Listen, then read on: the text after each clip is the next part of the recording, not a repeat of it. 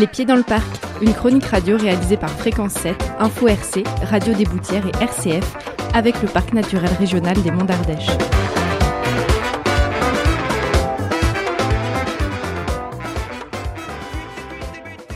On entend beaucoup de gens qui nous disent Ouais, alors on nous dit de consommer local, euh, de consommer de la qualité, de manger moins de viande, d'être dans les produits saisonniers, mais ça veut dire quoi les produits saisonniers? Et puis c'est quoi les produits qui viennent d'Ardèche? Ce mois-ci, dans Les Pieds dans le Parc, nous parlons transition alimentaire.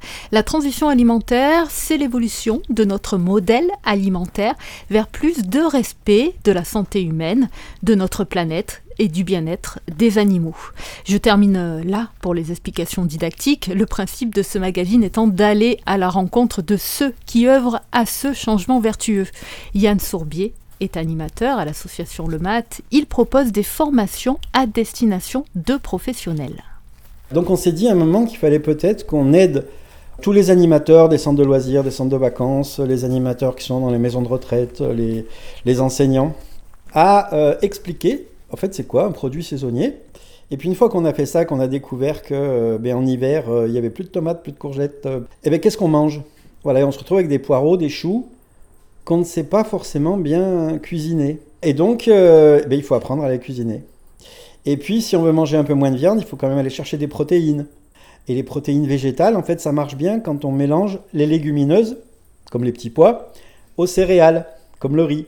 Et c'est très important. Si on mange que des céréales, on a très peu de protéines. Si on mange que des légumineuses, on a très peu de protéines. Et en mélangeant les deux, on a des bonnes doses. Voilà, donc on peut diminuer ses rations de viande, chercher à avoir plutôt de la viande de qualité. Et euh, donc il faut apprendre à la cuire aussi, parce que si vous achetez un poulet bio euh, de votre voisin un certain prix. Et qu'en le cuisant, ben, vous le faites sécher et que vous perdez 30% euh, de son poids, c'est dommage parce que vous, en fait, vous avez payé de l'eau bio qui a disparu à la cuisson.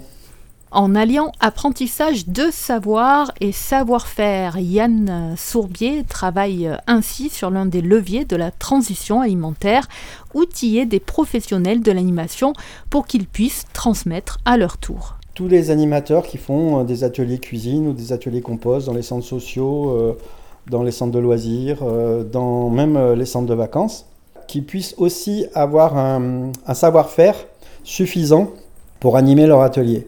Donc dans ces directions, toujours de la cuisine durable, donc produits bruts, produits locaux, produits saisonniers, produits de qualité. Voilà, c'est notre leitmotiv quand même. L'association Le Mat intervient aussi auprès des cuisiniers en restauration collective les cuisiniers de collège et de lycée sont obligés maintenant de faire un plat végétarien par semaine. Et en fait, à l'école hôtelière, on n'apprend pas à euh, faire des plats végétariens qui soient sympas, croustillants, jolis. Euh, voilà. Et on associe souvent le végétarien à une pauvre quinoa avec des carottes un peu molles. Et du coup, le végétarien s'associe dans la tête des gens à euh, mou, pas bon, insipide. Voilà, et donc on a mis en place avec un mouvement qu'on a créé il y a trois ans qui s'appelle le Mouvement des cuisines nourricières, qui est un mouvement national de cuisiniers de collectivités qui ont attrapé à bras le corps ces questions et qui se sont dit ben, il faut qu'on forme nos collègues euh, dans les collèges, dans les lycées, pour qu'ils réapprennent euh, à faire produits bruts, euh, céréales légumineuses, mais pour 700 ou 800 personnes. C'est des magiciens, eux. Un collégien, il mange, voilà sa santé va dépendre de ce que le cuisinier du collège va lui faire. Donc on cible à la fois les professionnels, et puis on travaille avec différents lieux qu'on appelle les tiers-lieux nourriciers, donc des lieux qui vont permettre à à la fois euh, monsieur et madame tout le monde, ma mamie par exemple, d'aller se former sur les questions de la cuisine, du jardinage et du compostage.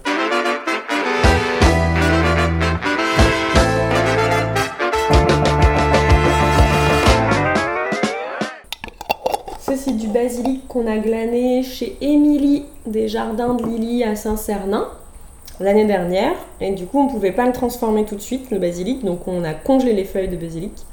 Et j'ai essayé un sirop. Euh, du coup, c'est vraiment la première ébauche. Donc, c'est pas celui qui sera vendu parce que je vais l'améliorer.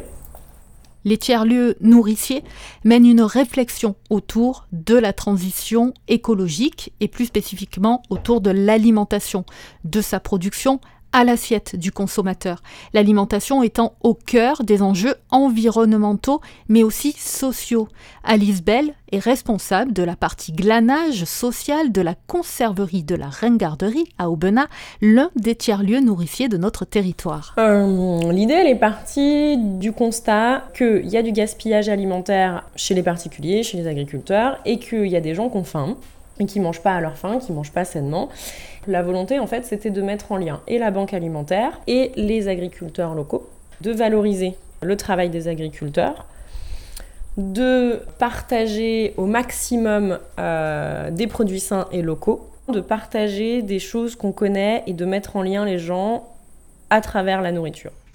La conserverie de la ringarderie récupère chez des agriculteurs qui ont des pratiques responsables les invendus et teste différents procédés de conservation. Elle propose ensuite ses produits à la vente dans sa boutique.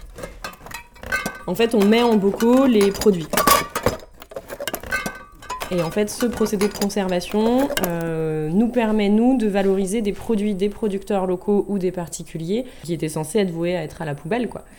En fait, on essaye de trouver un autre moyen de, de, de- de consommer, en fait. Du cuir de cerise. Ouais On a l'impression que c'est comme de la, de la compote séchée en fait.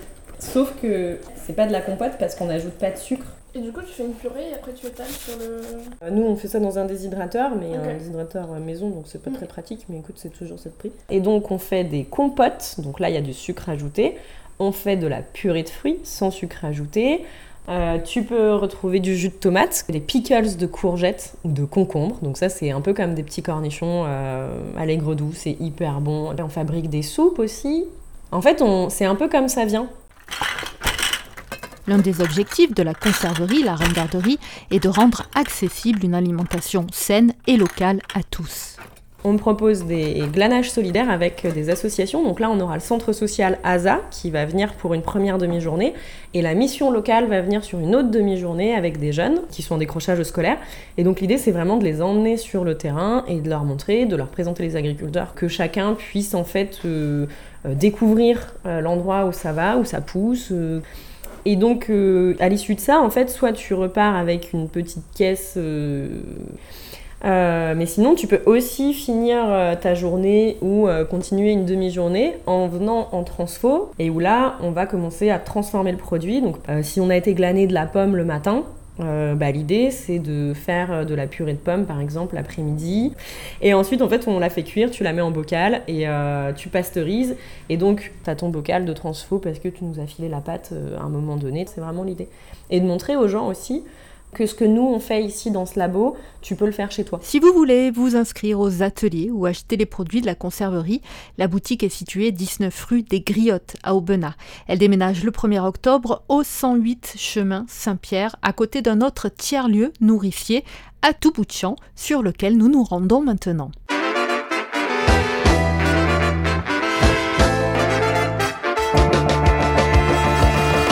Les pieds dans le parc. Johan, enchanté. et Vanessa, Enchanté. département d'Ardèche. Johan, je suis l'encadrant technique euh, en maraîchage du coup. Et chef de culture.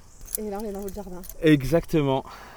C'est chouette, hein C'est très, Ouais. très beau. Ouais. Ah, merci. Extrêmement bien entretenu, les abords et tout. Puis là on a tout cliné parce que demain on accueille euh, des, des familles. Et oui, du coup, j'entendais le centre social. voilà le centre social de Benat et euh, en, en partenariat avec les CIVAM. Et du coup euh, voilà on a tout préparé pour que ce soit un accueil euh, le plus sécurisé, euh, aux petits oignons, etc. Alors peut-être on peut commencer par expliquer ce qu'est à tout bout de champ. Donc à tout bout de champ, c'est une association euh, agréée chantier d'insertion. Donc on est une ferme collective euh, d'accompagnement social. Donc on accompagne des personnes qui sont plus ou moins éloignées de l'emploi euh, sur des supports euh, essentiellement agricoles.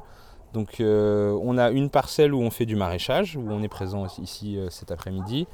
On a une parcelle euh, d'arboriculture, où on a un verger du coup, avec euh, des pêchers, des poiriers, des kiwis et une parcelle de petits fruits. Et euh, dans l'usine qui est juste à côté, on monte un atelier brasserie, donc une brasserie artisanale pour fabriquer de la bière. Et donc nos salariés en parcours d'insertion gravitent sur ces ateliers-là, sous l'encadrement des permanents de l'association.